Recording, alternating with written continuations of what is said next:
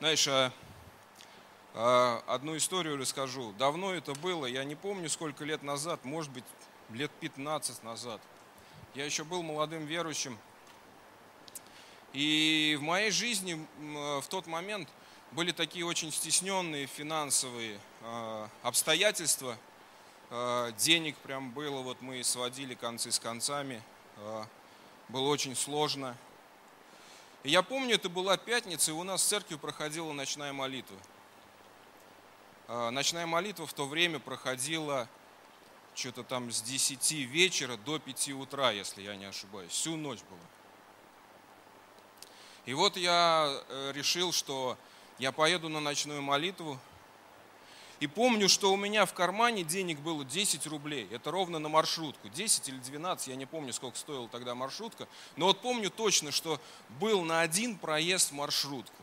У меня было ровно столько вот денег в кармане. И я думаю, я поеду на маршрутке. При этом у меня была машина, но не было денег на бензин.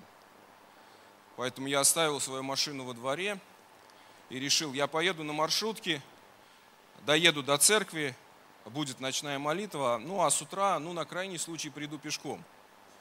Ну, будет благодать Господа, а кто-нибудь подвезет. Правда, тогда всех владельцев машин можно было усадить на первый ряд, наверное, через три кресла. Это вот как раз были все люди, у которых были машины на тот момент. Но не суть дела. И вот я стою на остановке, это была либо поздняя осень, либо уже зима, то есть было уже темно, сильно темно, то есть прям ночь. Вот. И так какой-то фонарь там сбоку светит, то есть света практически нет. Я стою на остановке, ветер кружит, то есть и вот кружит какую-то бумажку вокруг меня. И вот знаешь, она в свете этого фонаря падает иногда у меня под ноги. И прям буквально вот на ботинке. Я ее отталкиваю. Она кружит и снова падает на ботинки. Я ее отталкиваю, она кружит и снова падает. А не видно же ничего под ногами. Ну, очень, то есть темно. И вот подъезжает эта маршрутка, и в свете фар я вижу, что эта бумажка опять упала у меня на ботинок. И это 100 рублей.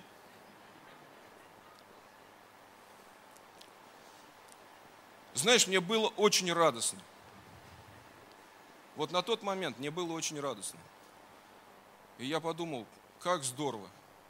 Господь увидел мою нужду и ответил мне. Но вот к чему я, друзья, это все рассказываю.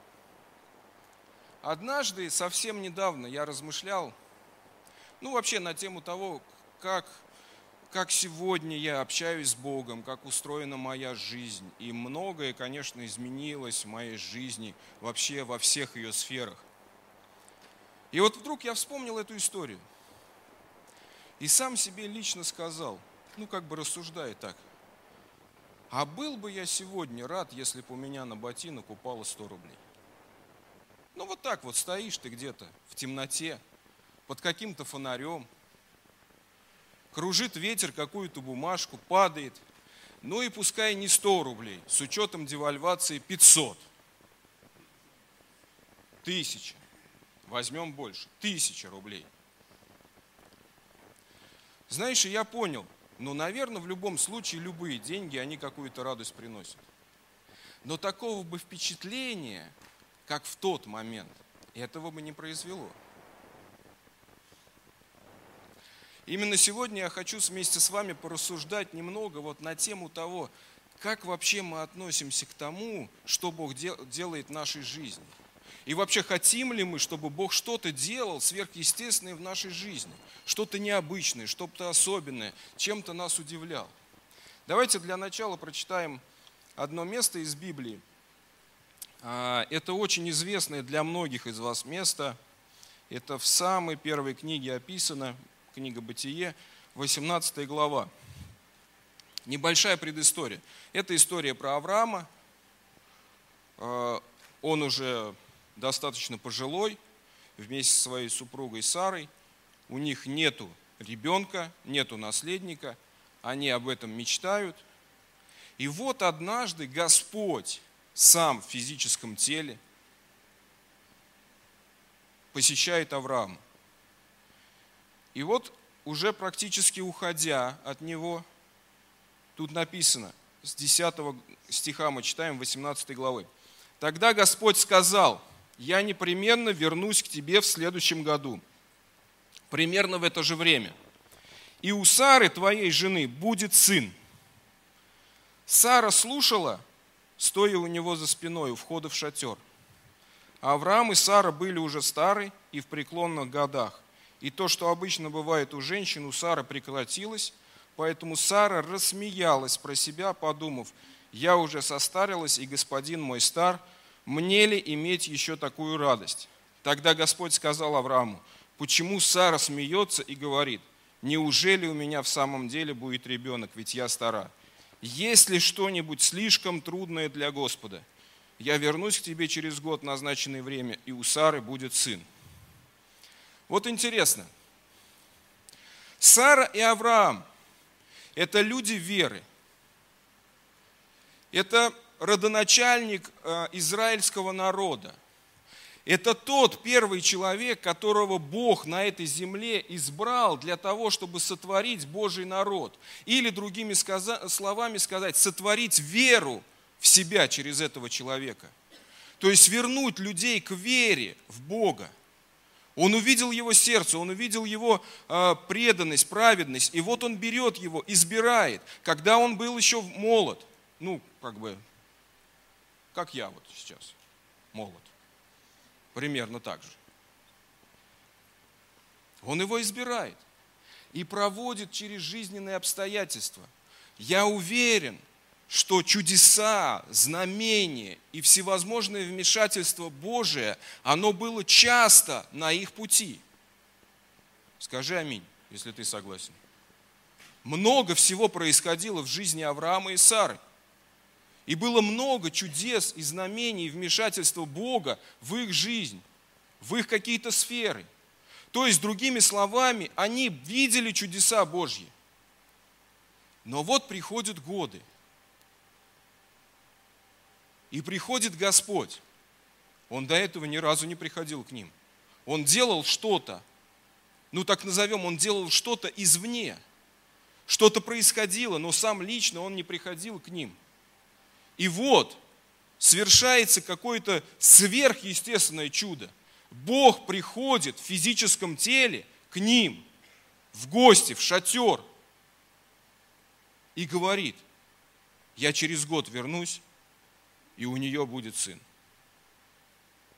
И она, видя все, проживя всю эту жизнь, обладая всей этой верой, она усмехается, потому что не верит в то, что это может произойти. Ну так же ведь? И вот у меня вопрос к самому себе и к вам тоже. Знаете, не похоже ли это на ребенка, на ребенка, маленького ребенка, который верит в чудеса? Знаешь, маленький ребенок, верят там, ну, в разные вещи, да, что там родители прививают. Какие-то родители прививают веру к Богу сразу, прям с пеленок, то есть говорят, то есть о Боге с ними и питают. Кто-то, знаешь, то есть э, рассказывает детям истории про зубную фею, кто-то про Деда Мороза, кто-то еще про что-то. И ребенок верит. Ну, знаете, вот привычно для, для, для нас, вот для россиян, то есть, да, про Деда Мороза. Мы все, то есть, как бы жили в одинаковых примерно условиях, и все верили в Деда Мороза. Ну, я верил. Ну, верили же, да? Ну, согласитесь со мной, верили. Дед Мороз дарит подарки, кладет их под елку. Замечательный человек какой-то, ну, не знаю, или сказочный персонаж. Неважно, не вдавались тогда подробности. Главное, что подарки приносит. Вот. И, и ты в него веришь. Ты веришь, что существует такая личность, которая каждый год приходит, и ты ее как будто бы даже ждешь. Что вот год прошел, елку поставили, а это что? А это значит, однажды придет Дед Мороз и подарит туда, положит туда подарок.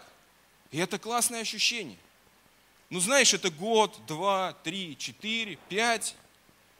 И вдруг ты застукал маму, как она достает из шкафа подарок и кладет тебе под елку. И вдруг приходит откровение. Дед Мороз не существует. Все это время это были твои родители. Приходит момент, когда ты перестаешь верить. То есть, и ты взрослеешь, учишься где-то, в школе, потом в институте, и знаешь, тебя нагружают знаниями, химия, физика, математика, высшая математика, какой-нибудь супромат или еще там что-нибудь, в зависимости от того, кто что окунулся по жизни. И вы знаешь, вот эти вот все знания вдруг приводят себя к одному большому пониманию. Чудес в, этом, в этой жизни не бывает. Все обосновано. То есть нет чудес. Ну, кто переживал такое вообще в жизни? Ну вот до уверования, понятно, я не говорю, что сейчас вы не верите в чудеса. Нет, не об этом же. Но это же глупо было проповедовать церкви о том, что нет чудес. Нет, чудеса есть, и мы все в них верим. Но знаете, вот этот процесс, процесс возраста, процесс совершенствования любого практически человека, ты больше понимаешь, больше знаешь, и вдруг понимаешь, да все это, то есть как бы, что, какие чудеса? Вот здесь физика, вот здесь химия, вот здесь что-то еще. Какие чудеса? Ну вот э, ученые, то есть что-то доказали, что-то объяснили, что-то показали, и все. И вроде бы как будто все, все в мире, то есть и, и даже можно поверить то, что, то есть как бы и планета наша была создана там из какой-то там штуки, которая летала в космосе миллиард лет, обрастала пылью, грязью, и вдруг раз, то есть Земля, аллилуйя. В принципе, тоже можно поверить. И есть этому объяснение. Да? Но однажды ты в своей жизни встретился с Господом. И опа, вдруг чудеса вернулись в жизнь. Вдруг, оказывается, не все-то объяснили, не все показали, не все так просто. И планета не из пылинки, оказывается, создана, а Господом создана. И я его сегодня знаю, и есть чудеса. И это как будто начинается новый этап твоего совершенствования, твоего взросления, но только сегодня ты духовный ребенок.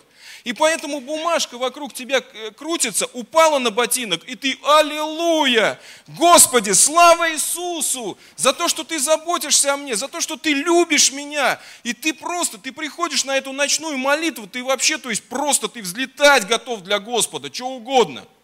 Но проходят годы, и тебе в карман упало 10 тысяч рублей – 50, 500, миллион. И ты вдруг понимаешь, а что здесь особенно?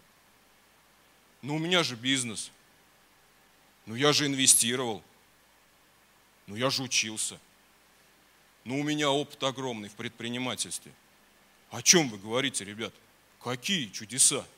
Чудес не бывает. И как будто мы снова в своей жизни скатываемся к этому вот, что у нас все понятно. 20 лет я в церкви. Я могу что угодно объяснить, что здесь происходит.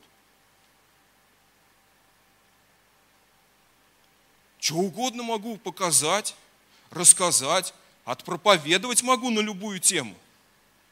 И все понятно. И как будто вот это вот ожидание, вера, как ребенок, который верит в Деда Мороза, оно примерно такое же, да? Но мы верим в Бога. Верим, что Он, что ли, Он реально рядом.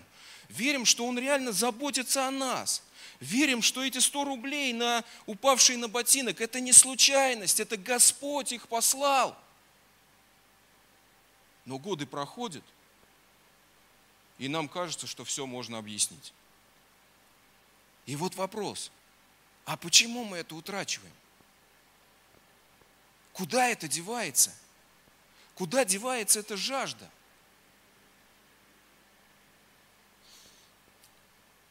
Иаков интересное место пишет. Иаков в своем послании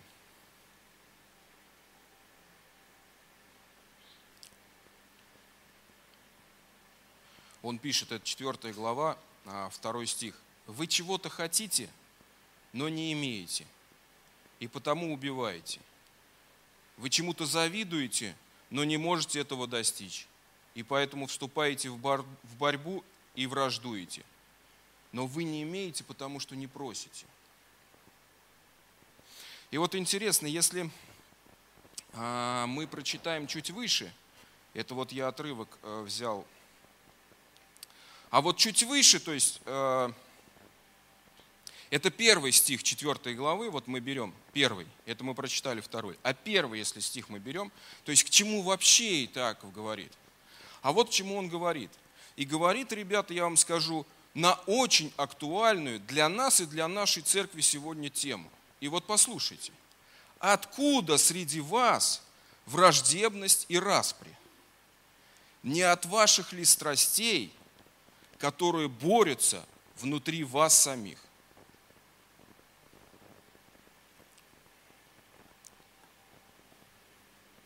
А это сегодня мы в церкви, ну я не знаю, кто-то знает, кто-то не знает, лидеры я точно знаю, знают. Мы рассуждаем на тему, а как вот как бы нам создать такую атмосферу, чтобы вот, ну, никто не притыкался, никто не обижался, никто, не знаю, ни, ничего не боялся. А вот я рассуждаю на эту тему и думаю, а от чего эти все преткновения? Правда ли от того, что мы тут с вами настолько злы, что создали такую атмосферу, что вот друг друга обижаем. Ну правда ли так? Ну кто из вас чувствует, что он настолько плох, что всех обижает церковь? Ну нет же таких. Ну это глупый какой-то вопрос даже, вы скажете мне. Так ведь? А люди-то обижаются, а люди притыкаются. И вот вопросик, а почему на самом деле? Знаете, всегда, когда церковь переживала какие-то моменты, не знаю, почему так получается, но я очень часто переживал подобные какие-то мини-конфликты в своей личной жизни.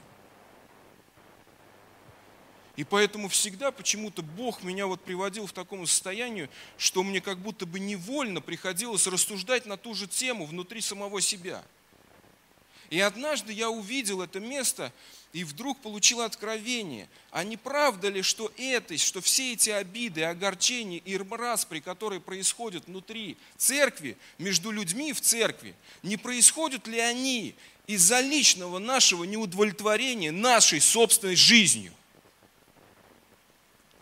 Почему я злюсь на своих братьев? Почему я на них обижаюсь? Почему я на них притыкаюсь? Почему я кому-то завидую?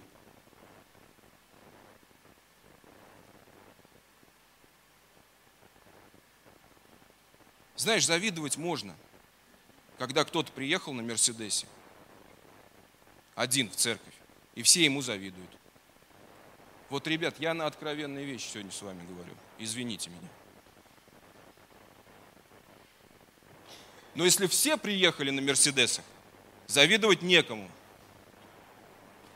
Ну, я вам просто условно говорю вещи, я показываю, то есть, как бы, как это может быть. И вот моментик-то какой. Мы все дети одного отца. И если кому-то отец купил Мерседес, почему он не может купить себе?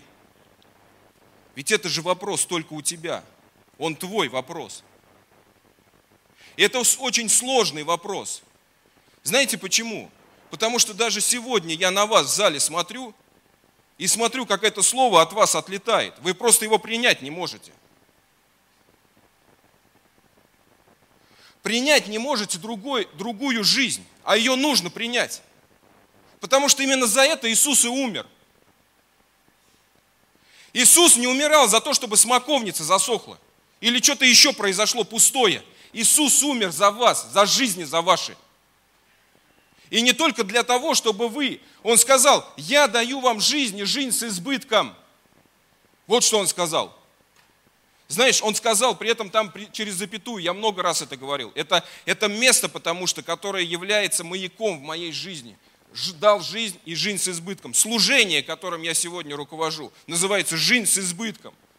Это основа моей жизни личной, поэтому я этим делюсь сегодня. Он говорит, я даю вам жизнь, запятая, Жизнь с избытком. Знаешь для меня, как выглядит?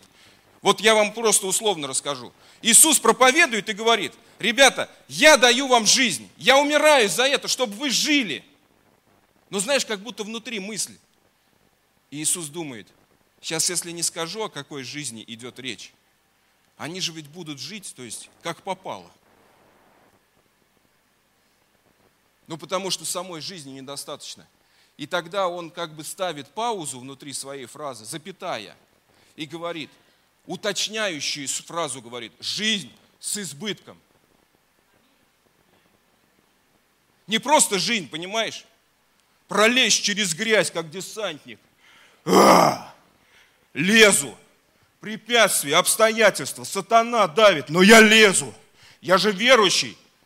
Я уже весь в грязи. Но я лезу, я продолжаю лезть.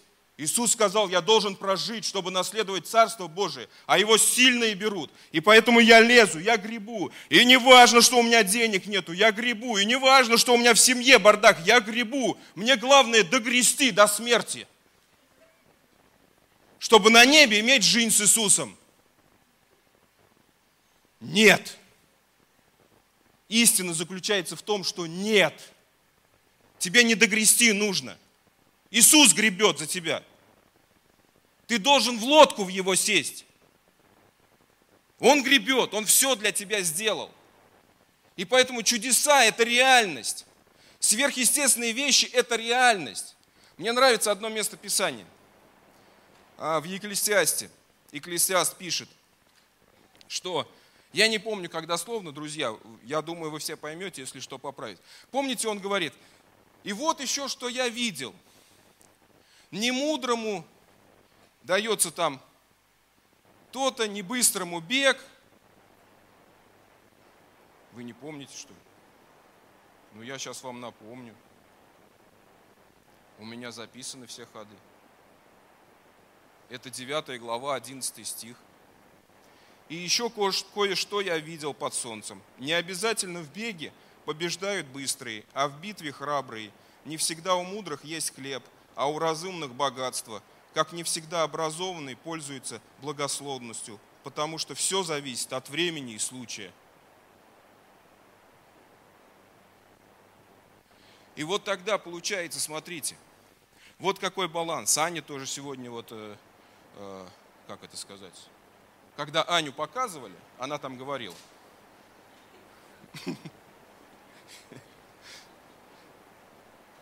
Эти мысли примерно схожие.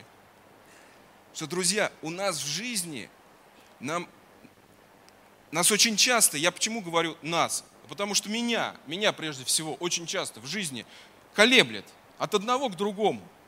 И, и вот как Аня как раз сказала, да, ты либо Богу, то есть веришь, все, то есть Господь, я с тобою, все, все, все готов отдать, Господи, все. А внутри думаешь, а что Господь даст? Ну, я же для чего это все отдаю? Ну, хочется же что-то получить. А как-то это ну, не идет. И поэтому раз, и тебя в другую крайность. Господь, так сказать, Господом, а тут дела нужно делать.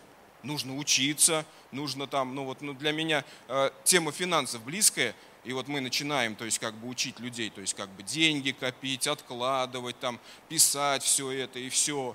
Э, и знаешь, и я вот э, наставничеством занимался, когда вот по финансам. И правда, люди приходят, показывают свой бюджет, а я на него смотрю и историю одну вспоминаю из жизни. Помните, спектакль к нам приезжал «Врата рая и пламя ада»? Помните? Я там играл ангела с копьем, стоял вот здесь вот посередине с копьем. И вместе со мной стоял брат. Он тоже высокий был, но я в то время был худой – а он был, то есть как, ну побольше, чем даже я сейчас такой. Нормальных таких размеров был, брат такой, основательный. И вот мы с ним в раздевалке переодеваемся, и там у нас такие пояса были золотые, и они там на резиночке сзади. И я этот поясок застегнул, а мне этот брат поворачивается и говорит, Лех, застегни мне там поясок. А у него, знаешь, вот такое расстояние между заклепками.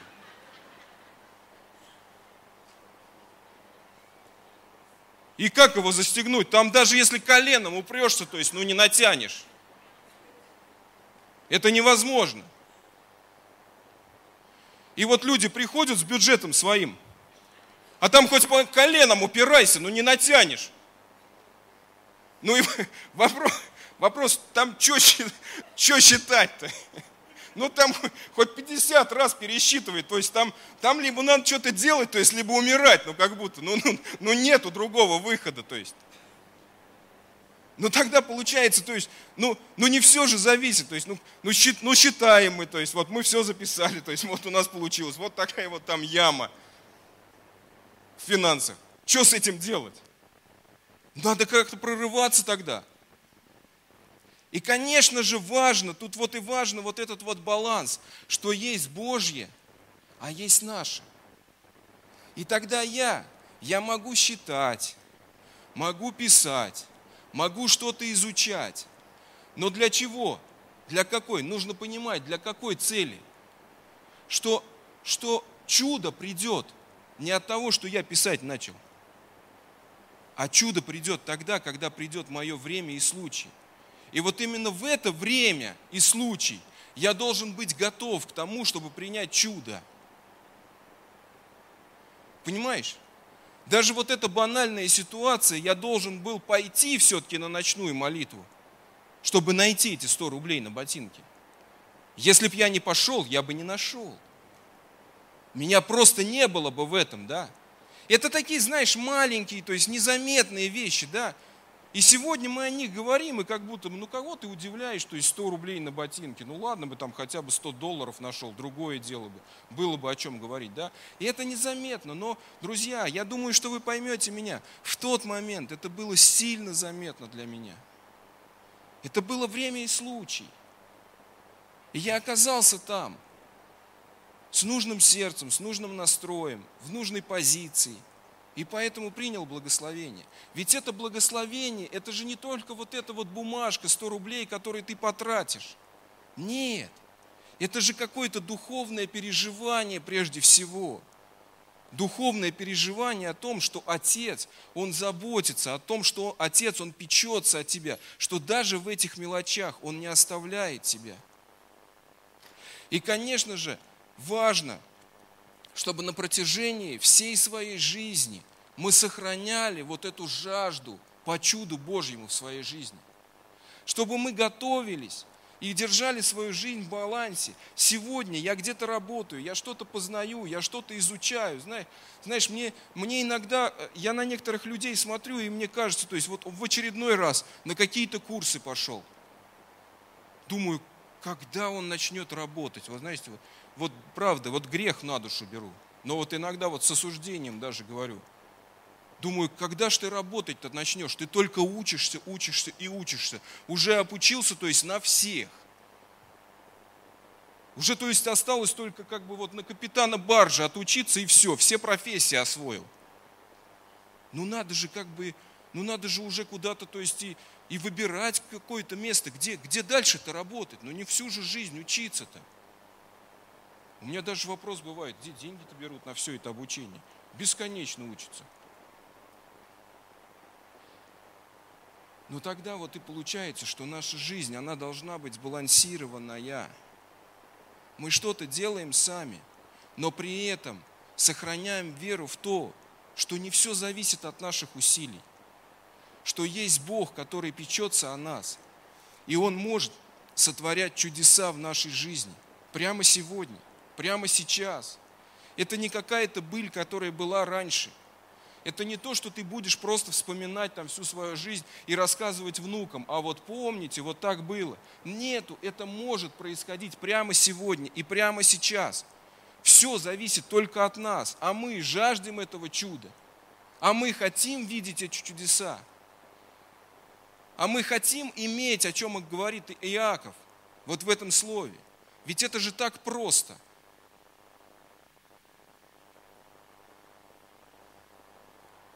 Знаете, в одном месте, если я не ошибаюсь, это Матфея, 18 глава, а, там написано, что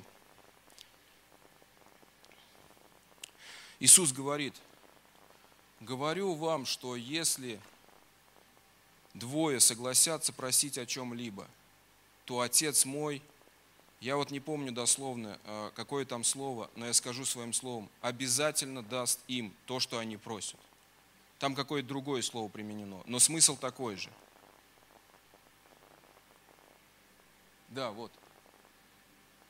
Будет им от Отца. Но это, э, э, это синодальный перевод. В новом русском переводе там чуть, другое, там чуть другое слово использовано, и оно более понятное. А, откройте Библии свои, посмотрите. Я не буду сейчас на это останавливаться. Но говорится о том, что если вот двое согласятся просить о чем-либо, согласятся просить о чем-либо, Отец обязательно ответит им на эту просьбу. Вот, друзья, если мы, я вот однажды прочитал это место и думаю, вот если вот просто это место принять на веру и начать действовать, это все. Это вот, ну, жаргонным сленгом скажу, это бомба вообще – это просто полное изменение твоей жизни. Потому что это слова самого Иисуса, то есть это слова Бога. Это даже не апостолы сказали. Это слова Бога напрямую из уст Иисуса прозвучали, а Он знал, о чем Он говорит. И при этом эти слова, они не заключены ни в какие рамки. То есть он не перечислил, что конкретно мы должны просить. Он просто сказал, что если вы вдвоем найди кого-то, человека, кто с тобой согласится в вере, просить за что-либо, то Господь обязательно ответит на эту просьбу, то есть сделает по этой просьбе, сделает по этой молитве все, что ты просишь. Друзья, это чудо. Это чудо. И тогда вопрос к нам. А мы часто используем этот инструмент в нашей жизни? Знаете, я замечаю сам по себе – Вообще моя любая проповедь – это проповедь прежде всего самому себе. Поэтому я никого никогда не хочу обидеть. Я прежде всего проповедую себе. И я делюсь откровениями самим собой. Поэтому все, о чем я говорю, я переживаю в собственной жизни. Поэтому ни в коем случае ну, не обижайтесь на меня, если я где-то говорю что-то резко, что-то, может быть, даже вам слышится грубо, и вы думаете, ну хорошо тебе говорить, у тебя все есть. Друзья, во-первых, у меня далеко не все есть. Во-вторых, это не все так просто дается, как кажется.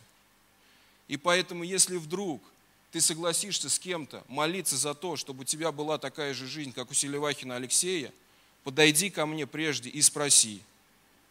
Потому что все не так просто выглядит, как кажется. Может быть, тебе не стоит так делать, потому что ты просишь не совсем того, как однажды Иисус сказал ученикам, не знаете, чего просите. Не надо. Но это, конечно, шутка, это, конечно, э, отвлечение небольшое. Но суть остается той же. Если мы берем какие-то инструменты из Писания и используем их, то наша жизнь может преобра... просто перевернуться, просто преобразиться в разы. И вопрос только к нам самим, а почему мы этого не делаем? Что препятствует? А я им скажу, что препятствует. Еще давно я получил такое откровение. Знаешь, читая Ветхий Завет, если я не ошибаюсь, про, про пророка Исаию или Илию, Илию, когда он скрывался в горах. И помните, там Бог к нему приходит, точнее, он скрывался в пещере, и прошел там ураган, прошел там дождь, и он каждый раз спрашивал, то есть не в этом ли Бог, не в этом ли Господь. А потом тихий ветер прошел, и Господь был в нем написано. Знаете, друзья, в нашей жизни Господь, Он ненавязчив. Слово Божие, оно как тихий ветерок, который слегка проносится мимо тебя, и ты слышишь его очень так ненавязчиво, очень где-то так ласково, очень где-то так приятно, но едва заметно, едва слышно – что не скажешь про голос этого мира и голос сатаны. Сатана врывается в твою жизнь. Сатана кричит, сатана орет в твоей жизни. Он создает много шума. Этот мир, он кричит сегодня. Пандемия, кризис, все плохо, куда бежать не знаю, что делать никто не знает, и все плохо. Но нам нужно прислушиваться не к этому ору, а нам нужно прислушиваться к тому, что говорит нам Господь. А Он очень тихий, Он очень спокойный, потому что Господь есть мир, потому что Господь есть покой. Он никуда не торопится, Он никуда не бежит, у Него все под контролем. И Он говорит, дочери, сыновья, войдите в мой покой, Войдите в этот мир вместе со мной, успокойтесь, перестаньте слушать, что говорят вокруг. Войдите в этот покой, войди в тайную комнату, услышь, что я тебе говорю, и делай так, как я тебе говорю. Друзья, все из-за нашей личной неудовлетворенности. Но наша личная неудовлетворенность из-за наших поступков. Нам Господь все дал, все открыл. Но мы почему-то берем и не делаем этого. Мы, мы игнорируем какие-то вещи в нашей жизни. И тогда я просто призываю вас сегодня, порассуждайте сами собой, может быть, в своих семьях, на домашних группах, а что нам мешает принять благословение Господа, принять Его чудо на каждый день нашей жизни? А в чем проблема? А давайте возьмемся и просто будем соглашаться за какие-то вещи, за любые вещи. Да хочешь Мерседес, давай молиться за Мерседес. А в чем проблема-то? Почему, то есть, как бы мы, мы какие-то вещи принижаем и говорим, они, то есть, как бы, ну, они нам не важны. А почему не важны? Ну, это наша жизнь. А в чем это плохо-то? Ну, хочется тебе, брат, сестра, на Мерседесе ездить. Ну, извините, я условно как-то говорю, может, кому-то это режет слух, то есть ты переводишь все на деньги. Друзья, кому из вас деньги-то не нужны? Что-то я так понимаю, без денег-то сегодня никто сюда не пришел. А почему-то, как заходит за деньги, почему-то некоторым очень сильно режет слух. Да, ребят, давайте, то есть, ну, мы признаем, что нам нужны все эти вещи. И именно из-за недостатка многих этих вещей мы и страдаем внутри. Именно поэтому у нас там кошки скребутся. Именно поэтому я прихожу на прославление и стою пустой, потому что у меня внутри неудовлетворение, а мне мир там нужен. Мне покой там нужен. И Господь говорит, все, чего не хватает тебе, да возьми, согласись с кем-то и проси, и я дам это все. Друзья, я не буду уже сто раз повторяться одно и то же. Я благословляю каждого из нас, благословляю нашу церковь. Друзья, давайте прорываться в этих вопросах. Они важные, они нужные. А они тормозят наш рост, наше развитие, личное, э, духовное, развитие нашей церкви. Друзья, если бы сегодня каждый из вас приходил э, с удовлетворением полным, с полной насыщенностью жизни, ребята, я вам честно скажу, я вот думаю, э, вообще вопрос бы не стоял ни евангелизации, ничего. Просто твоя энергия внутри, которая из тебя прет, она бы привлекала людей. Люди бы видели это. И если помните, то, то что э, Писание говорит, что э, Иисус однажды сказал, что по любви между вами увидят, что вы мои ученики. То есть по отношениям между нами увидят, что мы его ученики. Не потому, что мы с плакатами выйдем на улицу и напишем там «Иисус Господь, Он любит вас всех», а потому что мы к друг другу будем относиться – а тогда мы заглядываем в Писание и смотрим, что Иаков пишет. А почему мы относимся друг к другу не так, как, вот, ну, как может быть, нам бы хотелось, а потому что мешает что-то. А тогда почему, а что нужно сделать? То есть Писание все дано, как инструкция к жизни, все, да? То есть просто логично разложи по пунктам, и ты найдешь, в чем причина. Наверное, об этом семинар какой-то надо проводить. Но я проповедовал. Друзья, благословляю вас еще раз. Просто еще раз хочется сказать, что очень приятно, что наконец эти какие-то мрачные времена у нас закончились, и мы можем вот так вот в зале видеть друг друга, видеть улыбки друг друга, э, общаться друг с другом напрямую. Э, слава Иисусу за все и слава Господу за это время сегодня.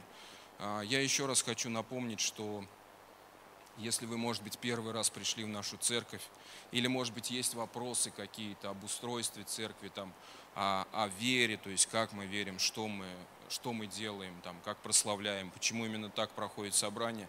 А, у нас есть комната, в которой мы можем собраться тихо, ну, как бы отвлеченно, то есть от всей суеты, которая будет происходить сейчас в холле.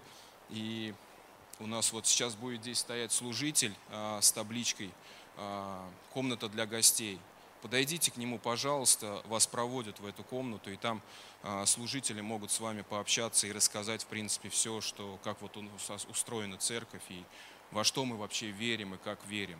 Слава Иисусу! Да? Слава Господу! Иисус достоин славы. Давайте дадим Ему аплодисменты. Было очень радостно и почетно мне провести это время с вами. делиться этим словом. Надеюсь, что это слово, оно в ком-то произведет какой-то плод. И... Но я все.